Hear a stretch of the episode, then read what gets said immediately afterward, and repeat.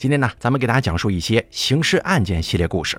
本期节目的名字叫做《一九九零年八十七次列车杀人碎尸案》，由大凯为您播讲。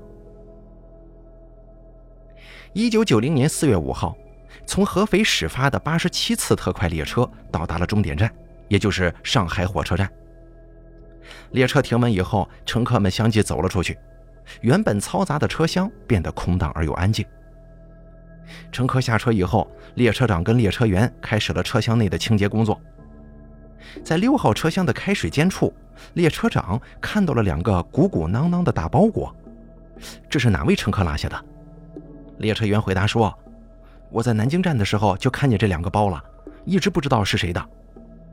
这包里是什么东西啊？打开检查一下。”列车员在包裹外用手摸了摸，感觉软软的，随即打开了包裹。顿时间，一股浓烈的血腥味扑鼻而来。当时，这位女列车员大惊失色，吓得差点瘫坐在地呀。因为这个包里装的是被肢解的尸块，凶手还放了很多废纸和棉绒球，所以血水没有渗出来。旅途中，旁人也都没发觉异常。这下子，列车长意识到了问题的严重性，迅速报了警。刑侦人员赶到现场，把那些尸块给拼接了起来。确定死者是一名男性，但是缺少头颅。法医解剖之后发现，死者胃中有残留的田螺肉和韭菜等等食物，判断死者是在四月四号午饭后三个小时左右死亡的。要在南来北往的旅客当中找到凶手，这无疑是大海捞针呢。当务之急是确定死者的身份，才能开展下一步工作。根据列车员提供的情况，侦查员分析。凶手是在合肥至南京之间这段路途中进行抛尸的，这段区域的一大半位于蚌埠市。接下来，专案组在蚌埠张贴了大量寻人启事，写着“凡有男性亲戚朋友近期与家人失联的，请速与公安机关联系。”三天后，一个叫钱维忠的年轻男子报警称，他的胞兄钱锡忠骑车外出，至今下落不明。在钱维忠的带领之下，侦查员来到了钱家。经过询问得知，钱锡忠是个单身，性格内向，没什么朋友，靠买卖国库券为生。最重要的是，在四月四号，钱锡忠的午饭吃的就是韭菜和田螺。为了进一步证实死者的身份，侦查员决定提取钱锡忠的指纹进行比对。由于钱锡忠有洁癖，他的房间不允许家人随意进出。而且他用过的东西要反复擦拭好几次才会放回原处，这给提取指纹的工作带来不小的困难呢。最后，在征得钱锡忠父母的同意之后，侦查员撬开保险箱，取走了一些钱锡忠的信件以及发票等等物品，这才勉强提取到了几枚残缺不全的指纹。后来经过比对，钱锡忠的指纹与八十七次列车上的尸体的指纹是完全一致的。查明了死者的身份，下一步就要核查死者的人脉关系以及凶手的作案动机了。警方经过深入了解，得知钱锡忠虽然没有成家，但在生活作风方面非常检点，因此情杀的可能性很低。他平常少言寡语，几乎没什么朋友，更谈不上有什么仇人，也排除了仇杀的可能。当侦查员问及钱锡忠出门前的细节的时候，钱父说，儿子临走的时候非常开心。说有一笔大生意要做。侦查员结合钱锡忠的职业，判断这是一起谋财害命的案件。这下子有了侦破方向，侦查员决定秘密蹲守证券交易市场。华侨商店的门口是蚌埠市证券交易的黑市，蚌埠的倒爷全都集中在这里进行讨价还价，交易这个国库券。身穿便衣的侦查员暗中锁定了二十多个嫌疑较大的倒爷。秘密地把他们带回询问。通过询问，有一对姐妹向侦查员提供了一条非常重要的线索。四月四号下午三点钟左右，二人在华侨商店门口看到了一高一矮两名男子一起离开了交易市场。对于这两名男子的身份，姐妹并不清楚，因为在黑市交易市场上有个规矩，只做生意不打听彼此的底细。不过，姐妹俩对他们的相貌描述还是很细致的。侦查员通过相貌特征分析，确定矮个子的人就是钱锡忠，那么他身旁这个高个子就有重大作案嫌疑了。专案组会商分析，蚌埠市紧邻淮河，凶手不把尸体推进淮河，而是选择弃尸于火车，必须具备三个条件：第一，凶手对火车站的情况非常了解；第二，凶手的住所离火车站很近；第三，凶手是单身或者独居，作案不易被人发觉。为了尽快找到凶手，专案组决定兵分两路，一批干警继续在华侨商店门口蹲守，找到这个高个子。另一批干警在街道干部的配合之下，以检查防火和灭鼠为由，在以火车站为中心的附近一千五百米范围内挨家挨户的排查。四月十四号上午，在华侨商店门口，街上熙熙攘攘，人来人往，党爷们三三两两的站在路边，不时的询问路人有没有国库券出售。十一点左右，混在人群当中的侦查员忽然发现一名高个男子。与那对姐妹形容的体貌特征极为相似。侦查员悄悄地跟在高个子身后，只见他在街上毫无目的地转了一圈，然后拐进了一个小胡同。当他骑上自行车要出发的时候，被突然冲出来的另一辆自行车给撞倒在地了。你没长眼睛啊！高个子气急败坏地骂了一连串脏话。骑车人也毫不示弱地回骂：“你嘴巴放干净点，找揍我！”两个人你一言我一语的就大声争吵了起来。这里是闹市区，不要吵闹，有什么事儿到派出所解决。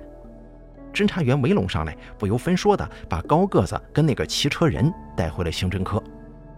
那个骑车人呢，其实就是侦查员假扮的。可哪知刚走进审讯室的门，这高个子就一反常态，时而暴跳如雷，时而胡言乱语。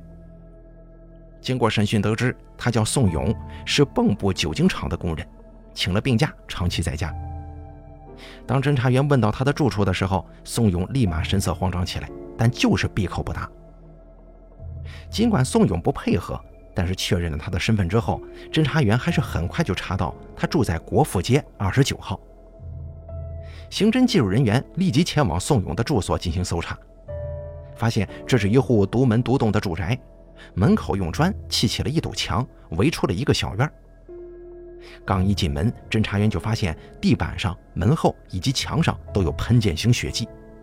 墙壁虽然已经经过了处理，但血迹仍旧十分明显。随后，侦查员搜查到了一把刀刃上已经有缺口的菜刀，跟一把沾有血迹的铁锤，还有沾满血迹的衣服、裤子等等物品。经过钱锡忠家人辨认，这衣服、裤子正是钱锡忠生前所穿。后来经过血迹化验，血型也跟钱锡忠的完全吻合。至此，宋勇的住宅就被确认为案发第一现场了，侦查工作取得了突破性进展。虽然宋勇已经被锁定为凶手，但他仍旧摆出一副死猪不怕开水烫的架势，任凭侦查员如何审讯，他要么闭口不说，要么就是胡言乱语。侦查员再次问他：“你家中的血迹是怎么回事？”那是猫血，我家跑进一只野猫偷吃东西，被我抓住给宰了。是人血还是猫血，我们会分不清楚吗？你还想抵赖呀？说话间，审讯员拿出钱锡忠生前穿着的带血衣裤了。这下子铁证如山呢。宋勇见到这些物品之后，身体瞬间瘫软下来，心理防线也随之崩塌了。沉默很久之后，宋勇低着头小声地说：“能不能？”让我见见我的母亲。宋勇的妻子是个裁缝，生活在农村，婚后二人的感情一直不和睦，两口子一直处于分居状态。独自生活的宋勇非常听母亲的话，也算是个孝子。在这个世界上，他唯一割舍不下的就是他母亲。他也明白自己犯下了不可饶恕的罪行，因此想见母亲一面。审讯员同意了这个请求。宋勇在顽抗了四十八个小时之后，终于交代了自己的作案经过。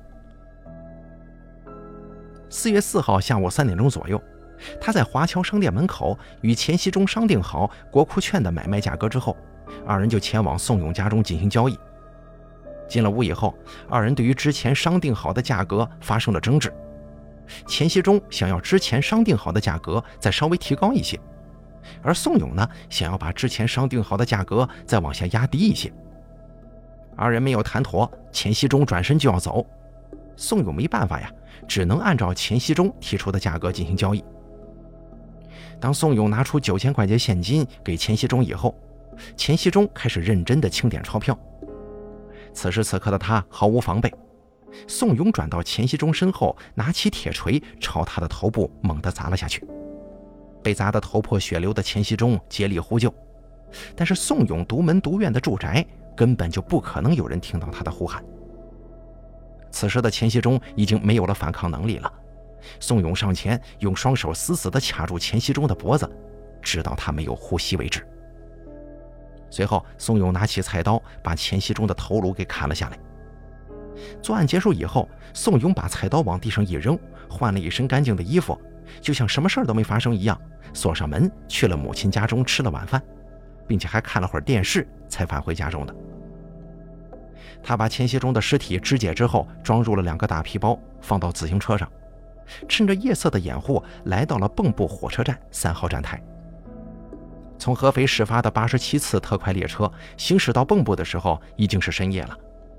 他把两个皮包放到六号车厢的开水间之后，就匆匆溜下了车。回到家，他把钱锡忠的头颅装进一个坛子里密封好，在第二天下午骑车来到淮河公路大桥，把这坛子抛入了河中。